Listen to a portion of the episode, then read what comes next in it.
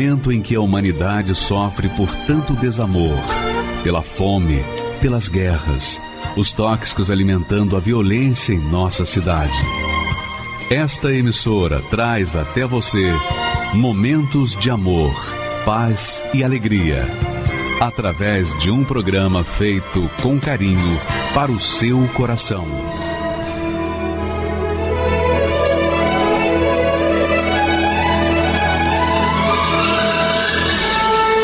Agora, com você, a Palavra Amiga do Bispo Macedo.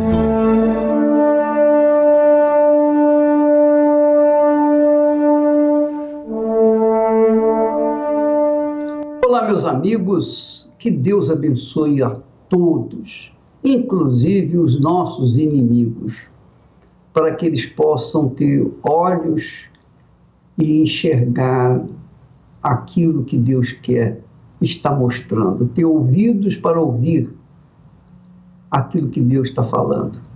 Todos sejam abençoados. Você seja abençoado.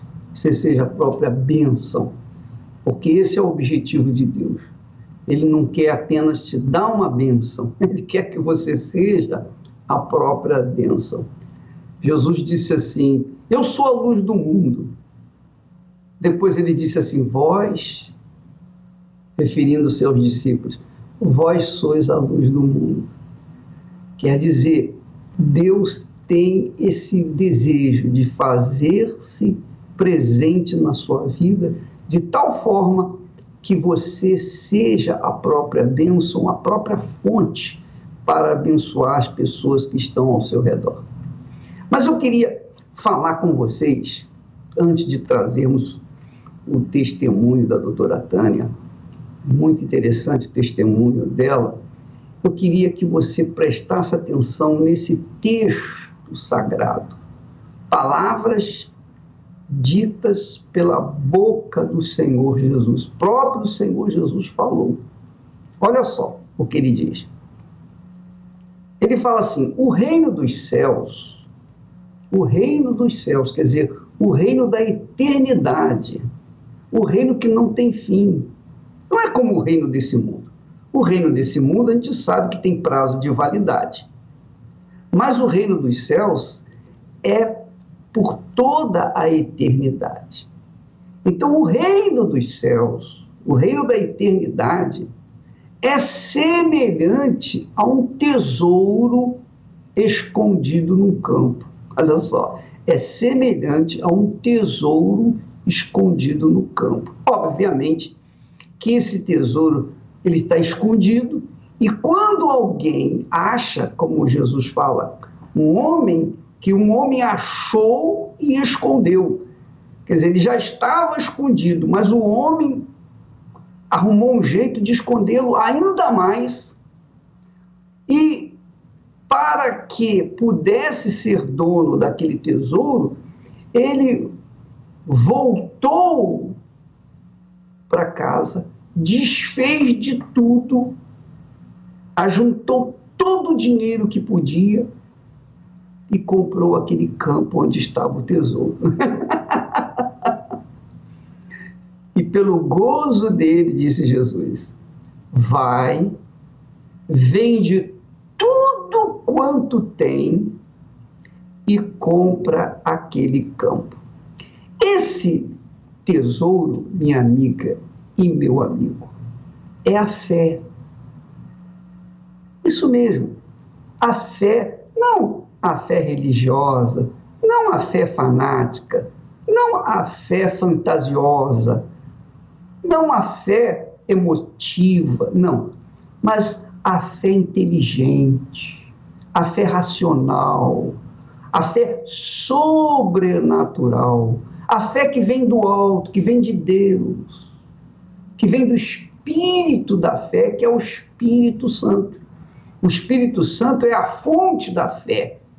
Então, ele dá a fé para aqueles que são humildes de espírito. Podem ser pecadores, mas se são humildes de espírito, então essas pessoas recebem essa fé e com essa fé, elas tomam posse do reino dos céus. Elas tomam posse da eternidade da vida, a eternidade da sua alma. Então, você que está nos assistindo aí agora, nesse momento, se você está nos assistindo, isso é um sinal excelente, porque de alguma forma Deus está trazendo você para ouvir estas palavras, para que você possa despertar para esse tesouro que está disponível para você. Esse tesouro não é para brancos, pessoas inteligentes, para a elite da sociedade. Não, esse tesouro é para todas as pessoas, para os pobres, para os ricos, para os bons, para os maus, para os pecadores, para os santinhos, para os religiosos, para os não religiosos. Não importa quem você é, não importa o que você tem feito, o reino dos céus está disponível para você também, desde que você esteja disposto a abrir mão de tudo, de toda a sua vida, para adquirir esse campo. O campo, minha amiga, onde está o tesouro, que é a fé. A fé que Deus revela. É Deus quem revela a fé. Não é uma universidade teológica que vai lhe dar direito à fé. Não. Não são os conhecimentos deste mundo que vão lhe dar o direito à fé, a esse tesouro. Não. Somente o próprio Deus dá a fé às pessoas que são humildes. Humildes. Humildes quer dizer pessoas que têm ouvidos e atentam para o que Deus fala. Então, quando você toma posse desse tesouro, que é a fé, ninguém pode tomar esse tesouro.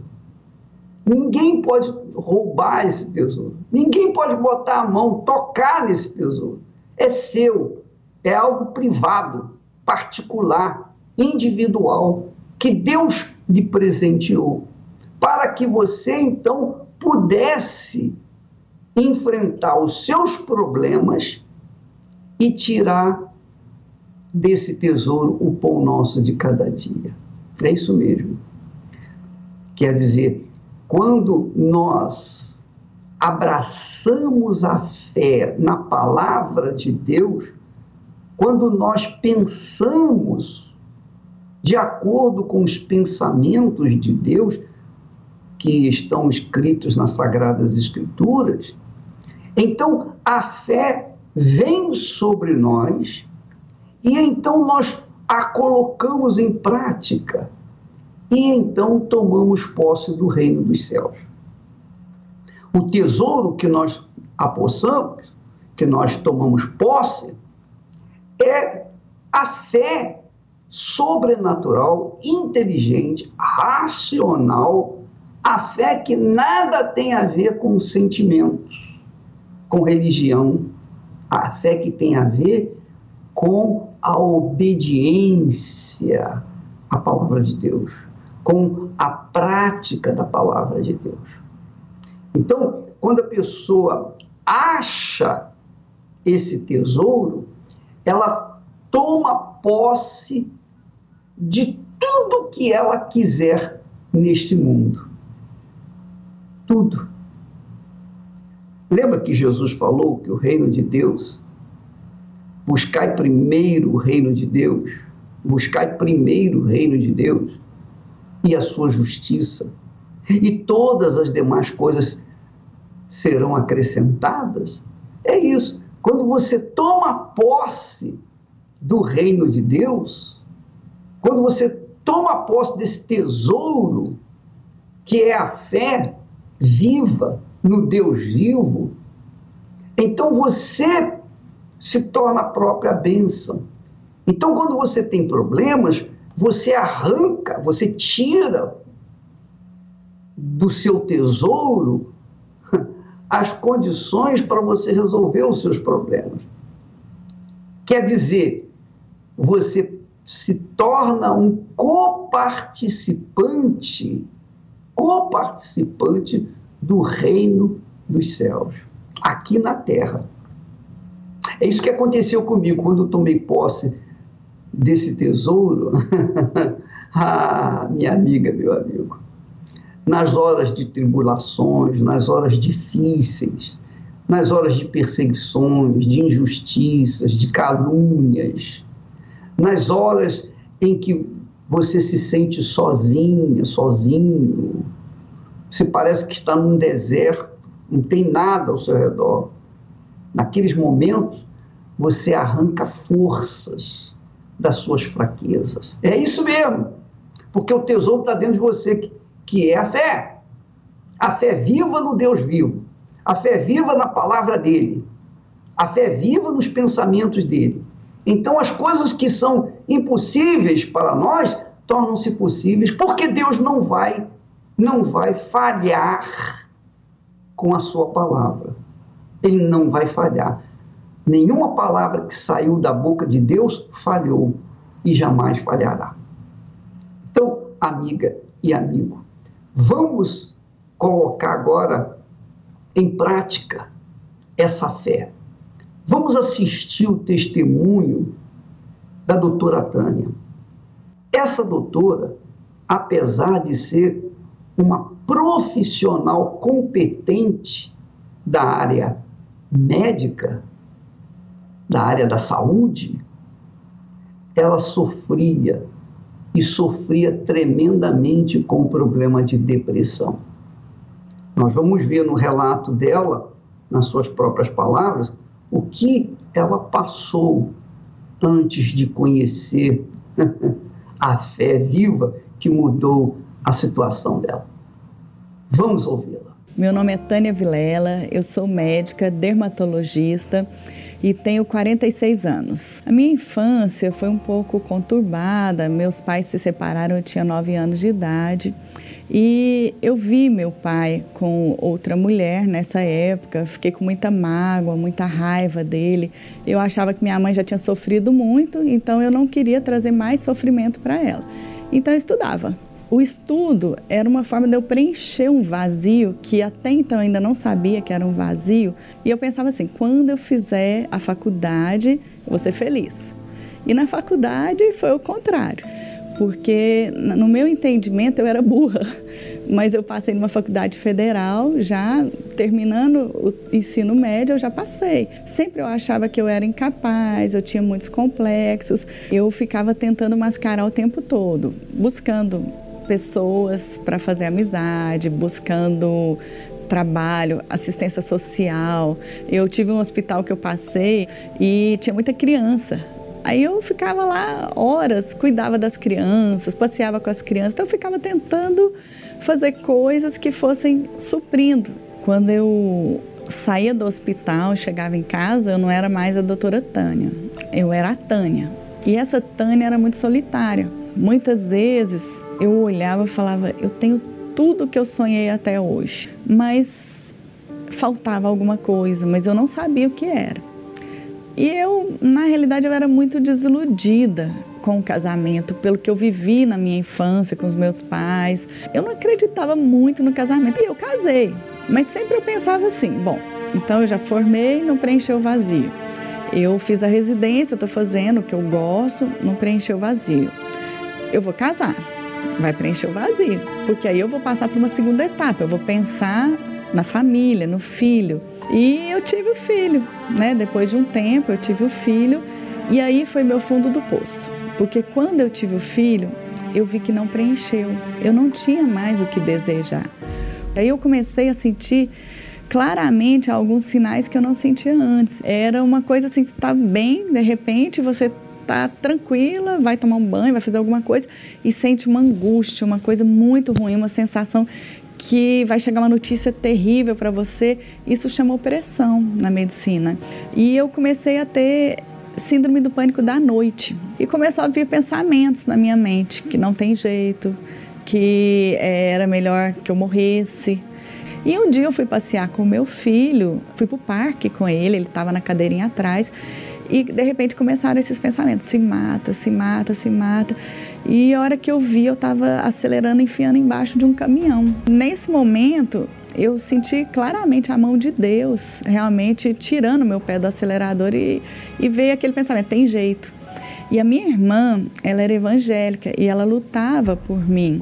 Ela sempre orava por mim e ela falava assim que pedia para Deus não dar paz para mim enquanto eu não me convertesse, porque eu era muito dura. E os profissionais de saúde no geral, eles são muito endurecidos para essa parte da fé, porque a gente acredita que a ciência tem explicação para tudo.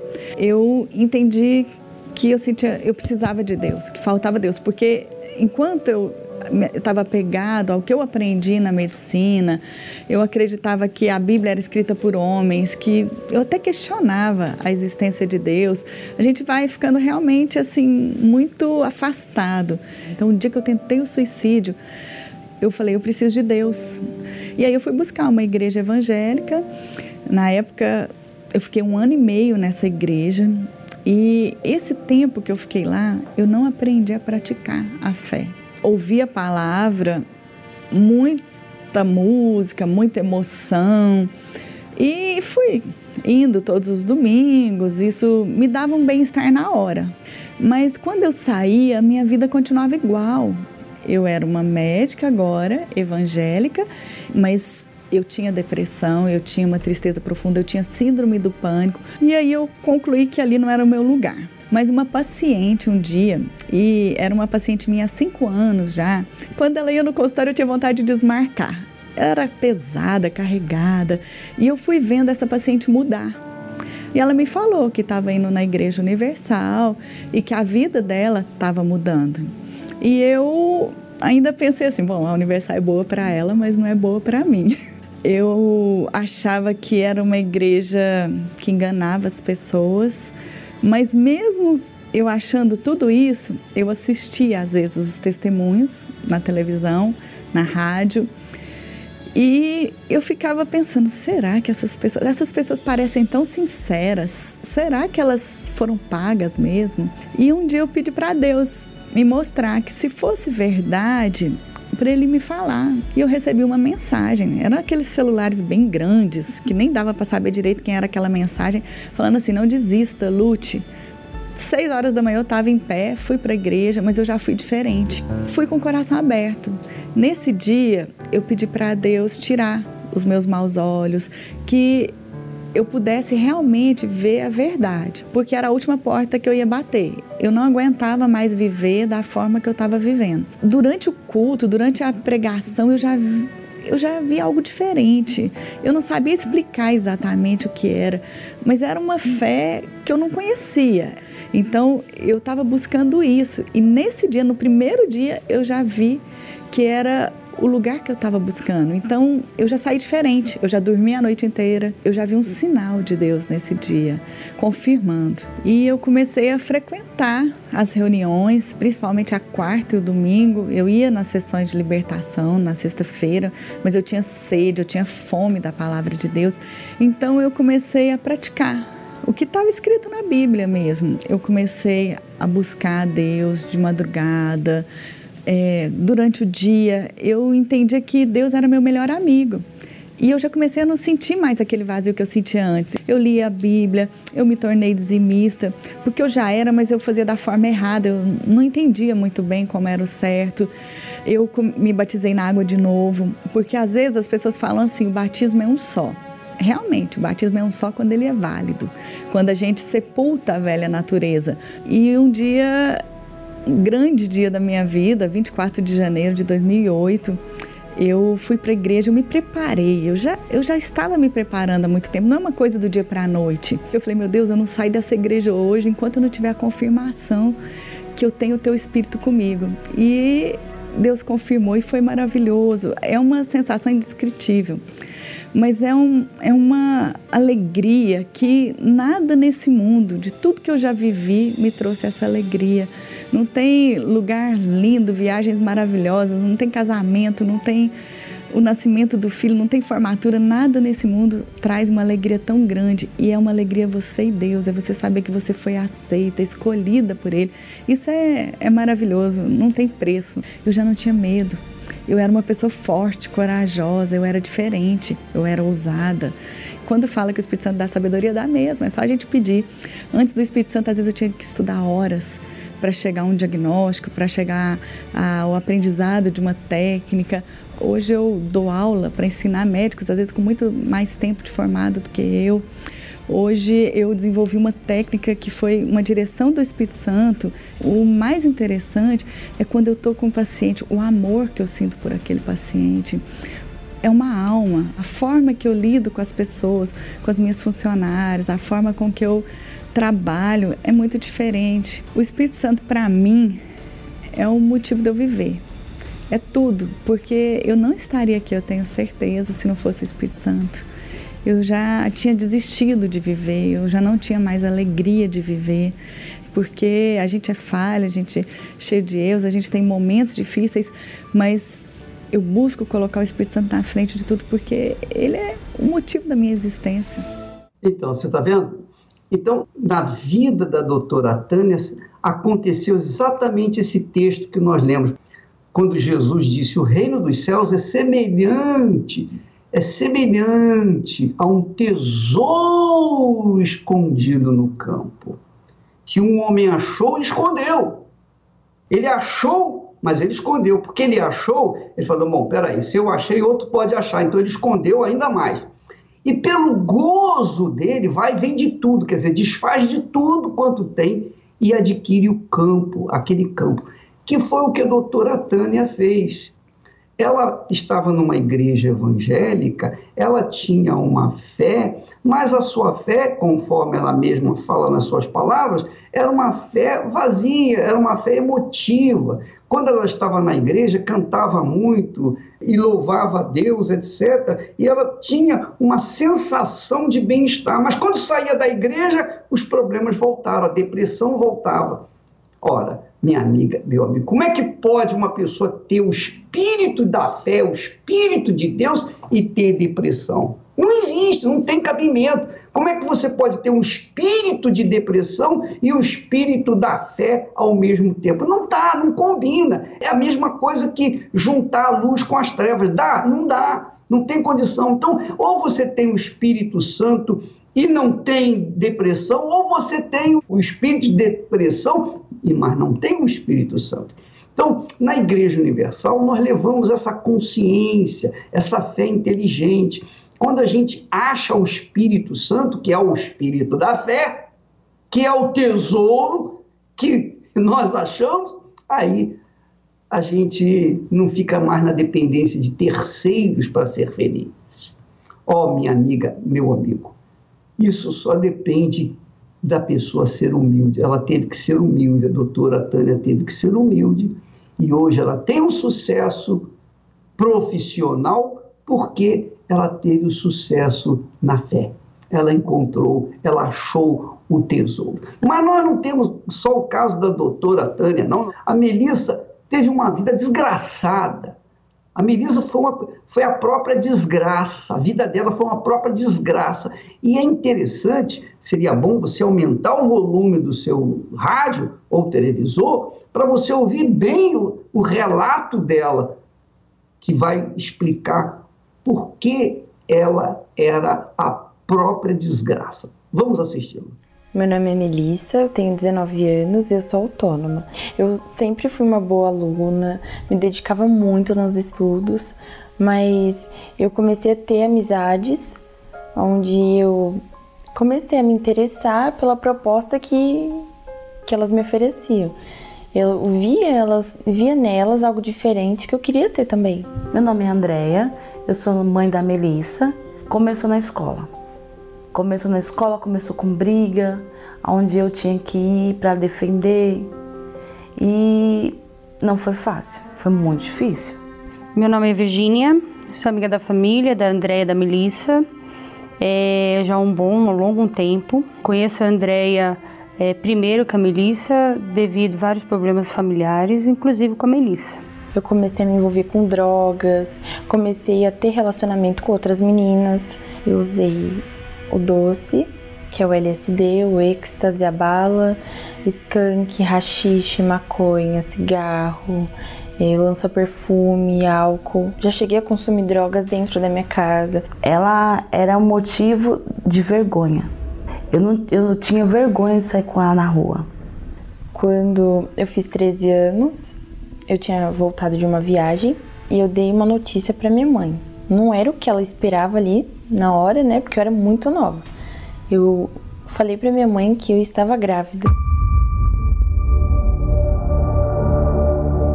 Foi um baque. Uma menina nova tendo que cuidar de outra criança, uma criança cuidando de outra. Aí a vida dela começou a desandar. Não sentia nada pela minha filha. Nos primeiros meses eu até queria cuidar, enfim, eu tinha toda uma vida planejada para ela, mas depois eu não eu não conseguia ver ela com amor, eu não conseguia gostar dela, sabe? Eu achava que eu, que eu tava fazendo alguma coisa errada, porque eu tentava fazer o melhor para ela e ela retribuía totalmente diferente. Eu dei uma nova notícia para ela que novamente eu estava grávida. Eu pensava assim nas minhas filhas, mas em como matar elas. Pensava em como matar as minhas filhas. Tanto que quando a minha filha menor ela ficou internada, eu deixava a minha, a minha filha diversos dias assim no hospital. Ia pra balada, ia usar droga. Muitas pessoas desistiam dela. Mas Melissa precisava de atenção, carinho. É, o segundo filho dela foi uma, um processo. É, achamos que ela poderia se amadurecer e não foi isso que aconteceu. Pessoas desprezaram mais. Ah, mais um filho, mais uma, mais uma jovem aí que vai sofrer com as consequências, tem que sofrer mesmo. Eu não via isso. Eu via que é, se ela se entregasse de fato de verdade, voltasse para Jesus, tudo poderia mudar. Eu tinha 15 anos, eu não tinha uma renda fixa, não tinha um emprego, não tinha nada. Eu era viciada e para conseguir sustentar esses meus vícios, comecei a me envolver com a prostituição. Eu fiquei na prostituição durante um ano e nesse um ano do, da forma que o dinheiro vinha para mim fácil, ele ia fácil. Tinha fé que um dia ela podia mudar. Quando eu não sabia, né? Mas eu ia para a igreja, trazia um dia ela sem ela saber, se ela ela não, não gostava que um dia ela. Por mais que eu olhava que aos olhos humanos não tinha mais jeito, mas dentro de mim eu falei, não, ainda vou investir nessa alma ainda. Ainda não desisti. Ah, eu pedia para Deus guardar, para Deus livrar, para Deus não deixar acontecer o que as pessoas falavam para mim que eu, eu, já tinha que me preparar para receber o quê? Ou que ela ia ser presa ou que ela estava morta. Então, o momento que ela falou assim: chega, eu não aguento mais. Eu. Ou eu me entrego de uma vez, de uma vez por toda, para esse Deus que você serve, ou eu não sei o que vai acontecer comigo ou com a minha filha. Foi uma decisão que ela tomou quando ela me chamou na casa dela pedindo ajuda. E ela olhou com os olhos na e falou: Não aguento mais, eu não tenho vida. Foi aí, a partir do momento, eu falei assim: Vamos comigo? Aí ela falou: Vamos.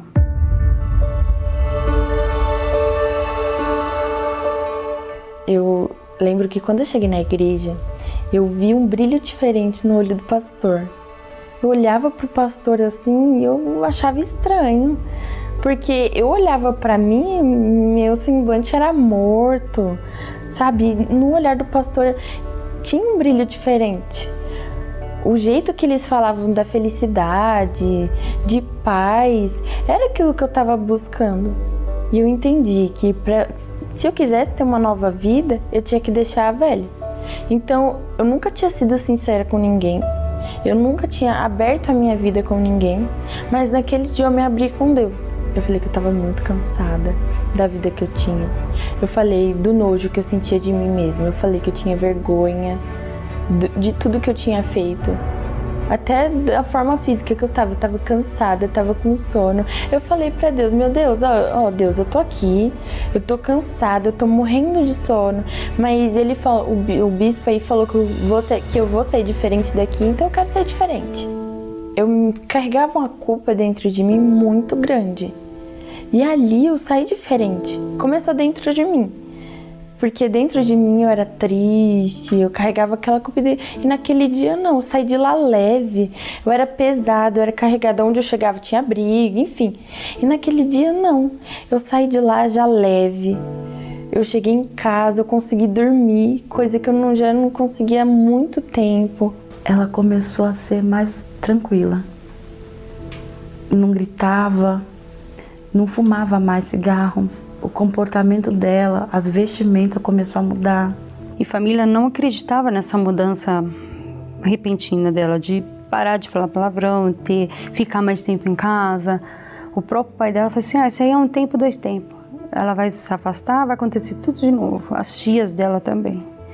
Mas eu não. Falei: "Não, Melissa, olha para mim, confia em Deus, olha para Jesus e vamos em frente, deixa as pessoas falarem". Eu larguei o cigarro, larguei tudo, a bebida, eu realmente larguei tudo. Nas reuniões que eu comecei a frequentar, eu ouvi falar do Espírito Santo e eu assistia muito a programação da igreja.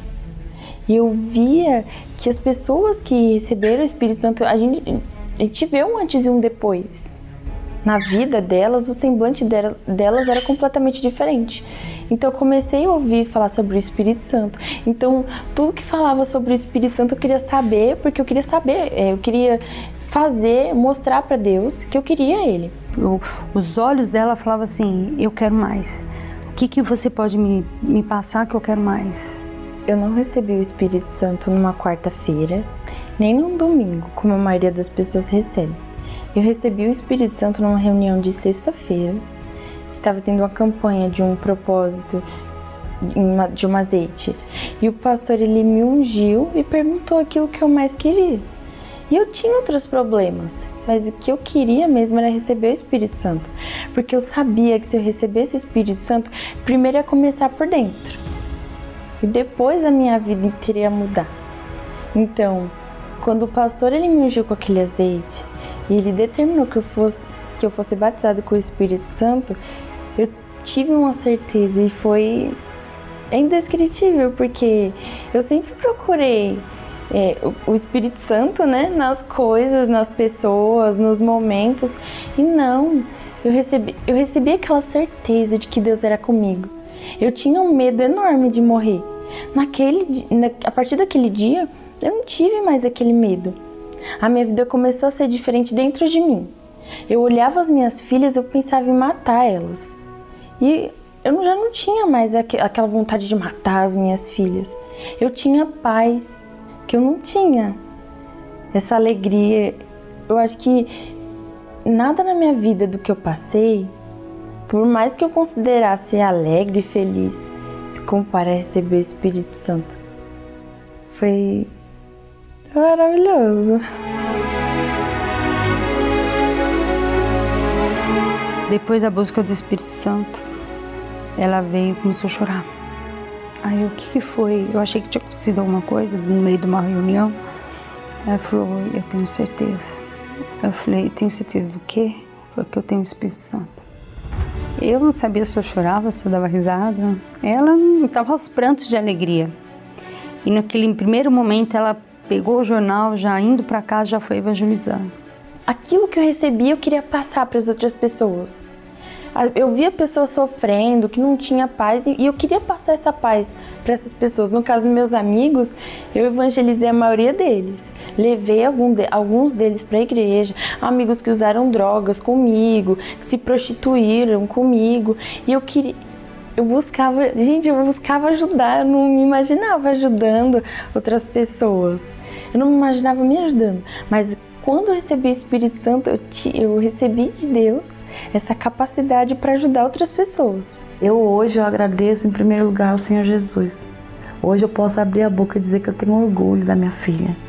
Dizer que se não fosse essa porta, se não fosse essa a universal, se não fosse essa minha amiga, hoje a Melissa não estava viva, hoje a Melissa estava morta. Hoje eu tenho um bom relacionamento com a minha mãe. Hoje eu ela me considera amiga dela, a gente senta, a gente conversa, coisa que antes a gente não conseguia fazer. O que fizeram comigo, eu coloquei em prática fazendo com ela. Hoje as pessoas me veem de uma forma diferente. Inclusive essa minha amiga, que hoje é minha amiga, né? Uma pessoa que insistiu muito em mim, que me ajudou, sempre estava ali com a palavra, sempre me ajudou. E hoje ela me vê dessa forma diferente. Não tem preço. Não tem preço porque a maior gratidão que a gente tem é de ver uma pessoa feliz. Feliz e vida nova. Quem viu ela antes e o depois, essa alma, o antes e o depois é notório e a gente fica, poxa, consegui. Uma coisa que eu não ia, eu achava que eu não ia conseguir. Eu olhava assim, meu Deus, eu acho que não vou conseguir, mas eu vou insistir, vou, vou. Não é do meu jeito, é do seu jeito, então eu vou fazer tudo que o senhor falar, eu vou fazer. E eu faria tudo de novo, tudo por qualquer alma, não só ela, mas qualquer alma. Faria de novo. Eu amo fazer isso. Eu aprendi a usar a minha razão para tomar as decisões em relação à minha vida, à minha vida financeira, à minha vida amorosa, é, na busca do Espírito Santo também, na Igreja Universal, eu aprendi literal, eu reaprendi a viver. Eu não sei se você notou, minha amiga, meu amigo, mas eu queria apenas falar. Eu sei que você sabe, é sábio, há de compreender isso, mas às vezes passa despercebido. Você verifica que essa amiga da Melissa investiu na Melissa, investiu no que para os homens, para os seres humanos, para a medicina, para a sociedade, não tinha mais jeito. Era um caso perdido.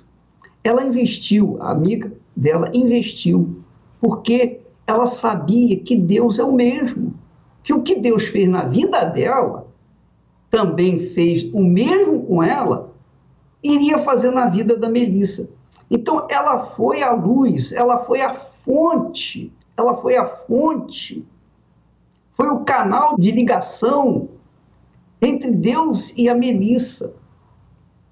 Quer dizer, ela foi a própria bênção para a Melissa. E a Melissa, depois que foi livre, liberta, recebeu o Espírito Santo, ela também se transformou numa fonte.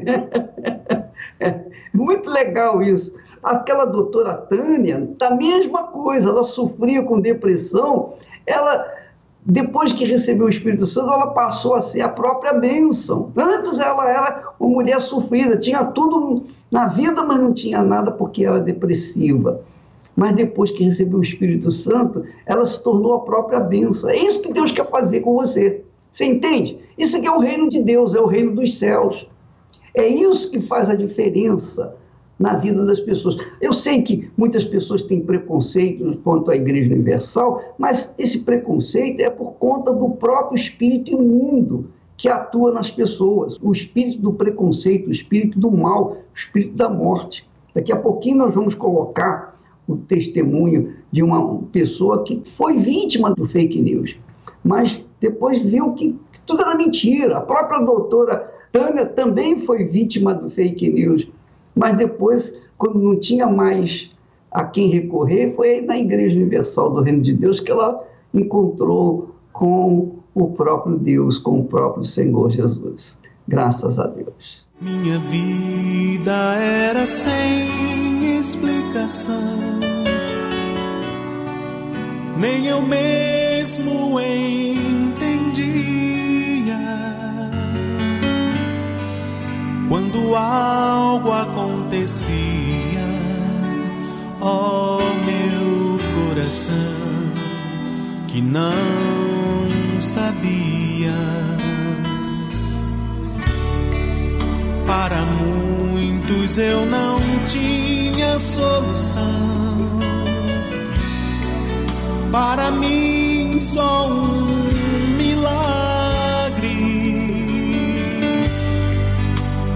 milagre aconteceu enfim. Jesus me deu a mão, sorriu pra mim. Pois o meu futuro agora eu sei. Estava nas mãos do meu rei.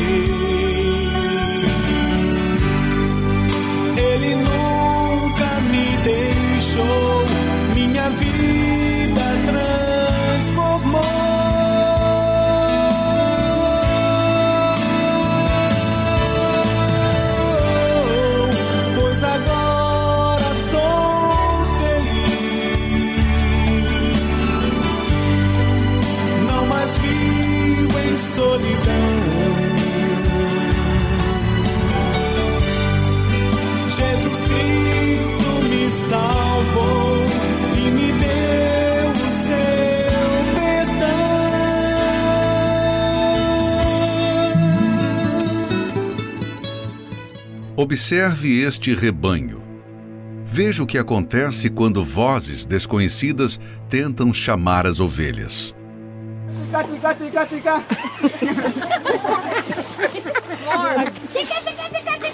O rebanho não conhece. Por isso, não há nenhuma reação.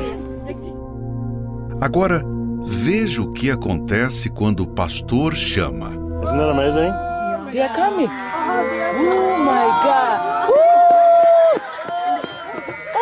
my God. Elas obedecem à sua voz.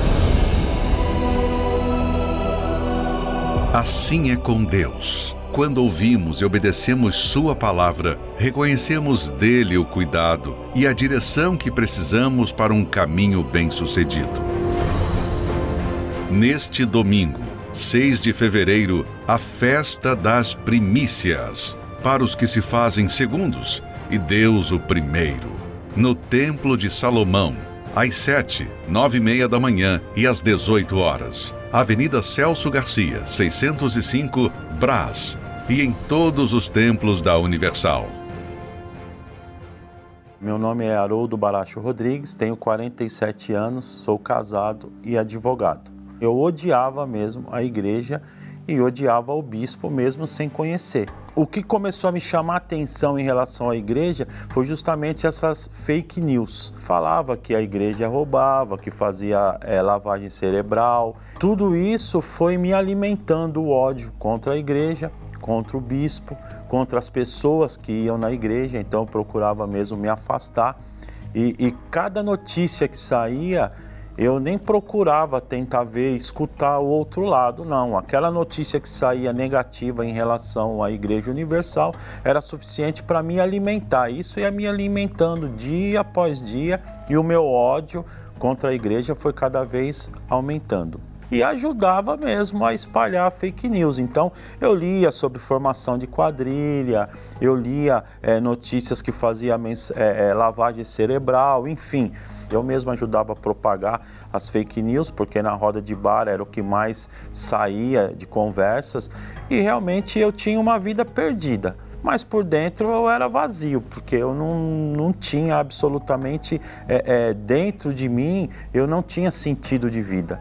Então eu buscava essa vida paralela que eu tinha em relação a bares, enfim, para tentar apagar ou pelo menos para tentar amenizar essa situação que eu tinha dentro de mim. Então eu sempre fazia planos, ó, vou fazer assim, eu vou fazer isso, mas eu nunca conseguia absolutamente nada, eu não saía do lugar. A minha vida estava condicionada àquela vidinha que eu vivia e bebendo e gastando, enfim, tendo uma vida totalmente destruída. E o meu pai começou a ir na igreja. Meu pai, a minha mãe e a minha irmã mais nova, eles começaram a ir na igreja. Inclusive eu falava para o meu pai, é, poxa pai, o senhor é um homem tão inteligente, como que o senhor vai naquele lugar? Mas meu pai, ele estava na fé dele e ele começou a ir. Devido a tantos sofrimentos, às vezes a minha esposa conversava com meu pai, ele começou por telefone falar para mim, vai lá na igreja, eu tenho certeza que você não vai se arrepender, dá uma chance. E aquele orgulho não deixava, não deixava, não deixava, até que um dia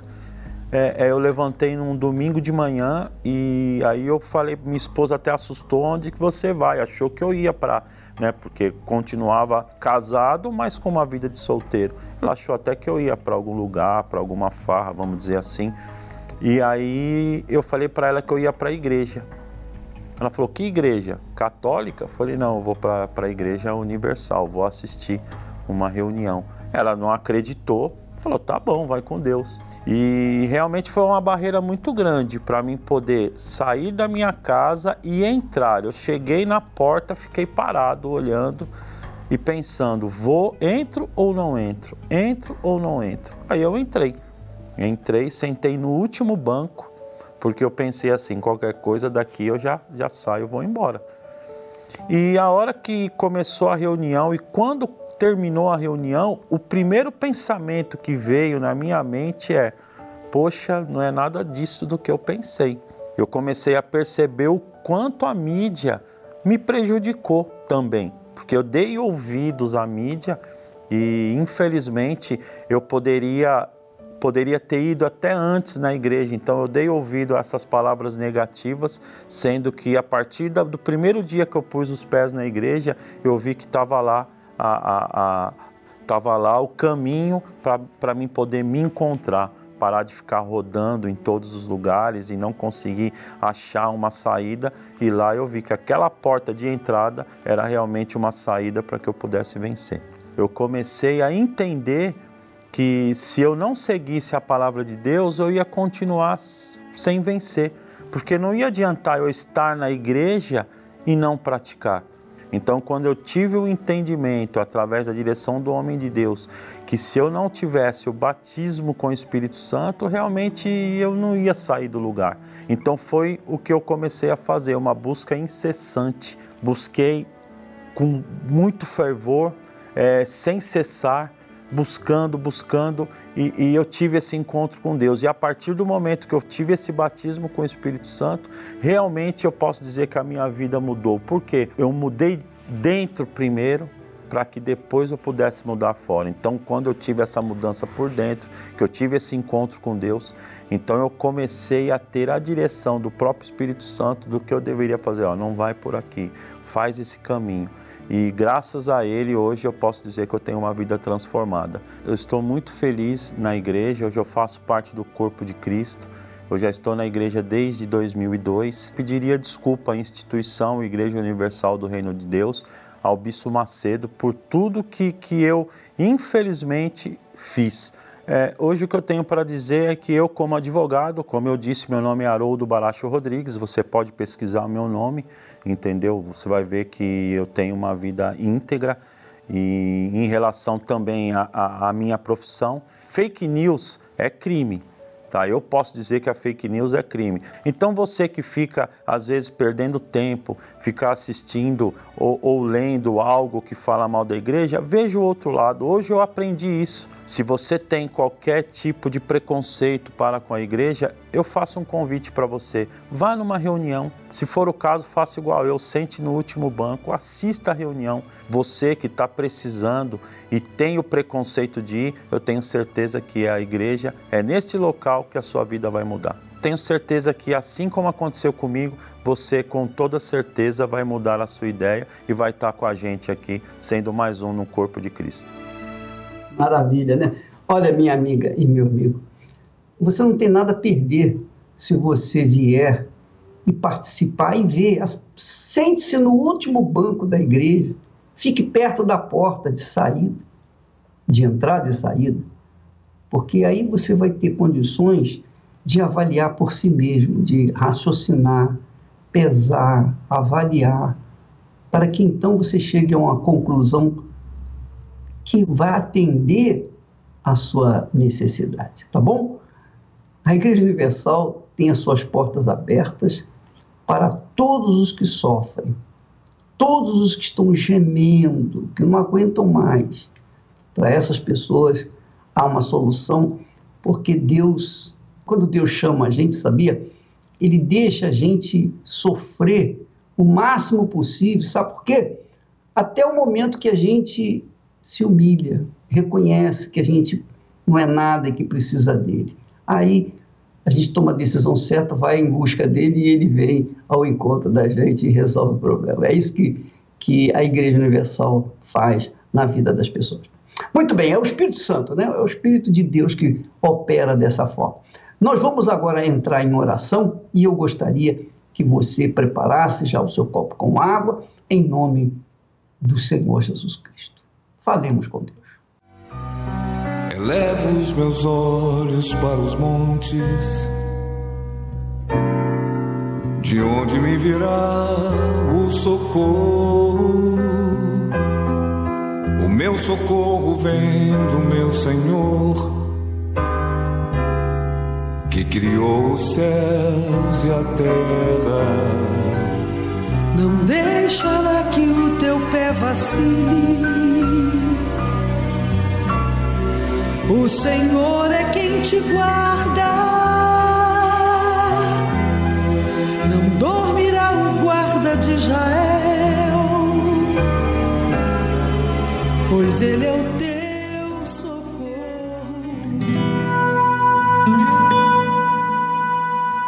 Nosso Deus e nosso Pai, nós nos colocamos de pé, e eu sei que agora milhares de pessoas estão de pé orando conosco, como um exército que não vai para o campo de batalha de joelhos, de cabeça baixa. Essa pessoa se coloca de pé agora para orar conosco. E eu peço que o mesmo aconteça. Que o Senhor, meu Pai, levante-se do teu trono e estenda a mão para essa pessoa para trazer a mudança que ela está precisando. Porque o Senhor sabe que há pessoas agora orando comigo que elas não aguentam mais. Elas estão com a corda no pescoço. Há quem a sua vida seja uma sequência de fracassos e derrotas. Na vida financeira, ela está toda endividada. Ela come o que tem, não o que gostaria de comer. Muitos vivem no vermelho, no limite. Há quem esteja agora ouvindo essa oração, meu Pai, e não tem o melhor para dar para um filho, e isso é doloroso. Qual é o pai que fica feliz vendo seu filho comer mal, viver mal, porque ele, como provedor, não tem condição de dar o melhor para o seu filho? Oh, meu Pai, vem agora com o teu poder para mudar essa situação. Essa pessoa que está doente, há quem esteja agora sentindo dores e toma remédios e faz exames e já fez cirurgias e procedimentos e nada e não resolveu o problema. Eu sei que agora há pessoas com depressão pensando que a morte é a saída, pensando em dar um fim na sua vida. E tantos problemas, se nós formos aqui enumerar, são problemas sentimentais, são problemas emocionais, são problemas físicos. Oh, meu Deus, mas o Senhor que vê tudo, venha com o teu poder. E se ela ficou de pé, como nós falamos, então que o teu poder entre agora do alto da cabeça, planta dos pés e arranca esse mal, arranca essa derrota que tem acompanhado ela até agora. Eu uso a fé para dizer: doença, depressão, sofrimento, miséria, saia desse corpo, dessa vida, e que agora, desde a cabeça até os pés, ela seja iluminada pelo teu poder, meu Senhor e tenha forças para lutar. Que ela receba forças, ânimo. Que dentro dela agora o teu poder se manifeste. E ela veja que essa miséria, que essa tristeza, que essas doenças, que esse sofrimento não vem do Senhor, mas sim do mal, e que esse mal agora já foi repreendido. Eu consagro a água eu abençoo as famílias que oram conosco. Eu apresento a Ti os proclamadores do telhado, aqueles que ajudam a manter essa programação no ar. Eu entrego todos em Tuas mãos. E você que crer, diga amém e graças a Deus. Graças a Deus. Olha, de pé, como nós falamos, de pé, beba dessa água e seja abençoado pelo poder de Deus que entra em você por meio da tua fé. Pode beber. O Senhor é quem te guarda, é a tua sombra direita. Guarda a tua alma, te protege contra o mal. Ele guarda a tua entrada e a tua saída. Desde agora e para sempre. Se você não tem tido paz, não tem tido alegria, se você não tem sido uma pessoa feliz, tudo isso é um problema que você tem na alma. Não é o corpo, não. Pode ter certeza do que eu estou falando. Essa tristeza, essa agonia, esse, essa insônia, essa falta de paz que você tem, tudo isso está ligado à sua alma. A alma pede socorro. Por isso, eu faço aqui um desafio a você. Domingo agora, nós iniciaremos uma nova reunião aqui no Templo de Salomão. Inclusive, o Bispo Macedo falou na última quarta-feira sobre essa nova reunião. Veja. Nós vamos abrir uma reunião alma. Que a partir desse domingo, às 18 horas, nós teremos uma vigília, mini vigília pela alma. Amém, pessoal? Pela alma, em favor da alma, em busca, oração, clamor pela alma. Antidepressivos, ansiolíticos, o Brasil é um dos países onde mais as pessoas consomem remédios para a depressão, para a ansiedade, para as síndromes, e tudo isso nós sabemos que são problemas da alma. Faça um teste. Venha nesse domingo, 18 horas. Eu garanto que você vai sair daqui diferente. Eu duvido você participar dessa reunião e sair do mesmo jeito. Vamos fazer o seguinte: se você vier, se você vier nesse domingo, às 18 horas, nessa nova reunião, participar das orações que teremos, teremos o momento da cura, dos milagres, a oração pela família, a busca ao Espírito Santo, a oração e o clamor pelas almas. Se você sair daqui do mesmo jeito, não volta nunca mais. Você topa o desafio? Agora eu duvido, duvido que você sairá do mesmo jeito. Eu não estaria falando isso aqui se eu não tivesse certeza que o Espírito Santo vai se manifestar, que a tua alma será saciada. A tua alma não está bem. A tua alma não está bem. E esse domingo, 18 horas, é para você. Você é o meu convidado para participar dessa reunião especial. Ao pôr do sol, nesse domingo, aqui no Templo de Salomão. O Senhor é quem te guarda, é a tua sombra direita. A tua alma, te protege contra o mal.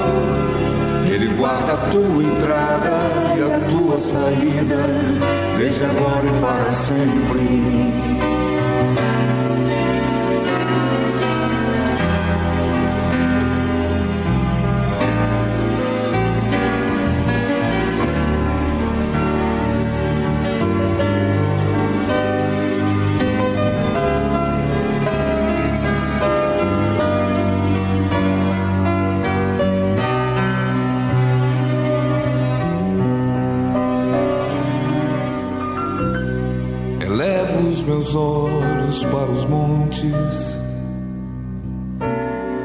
De onde me virá o socorro.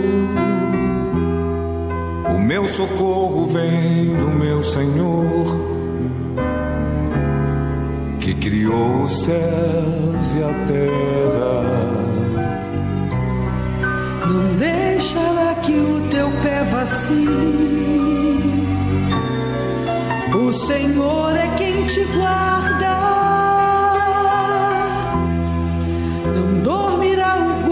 de Israel, pois ele é o teu socorro. O Senhor é quem te guarda.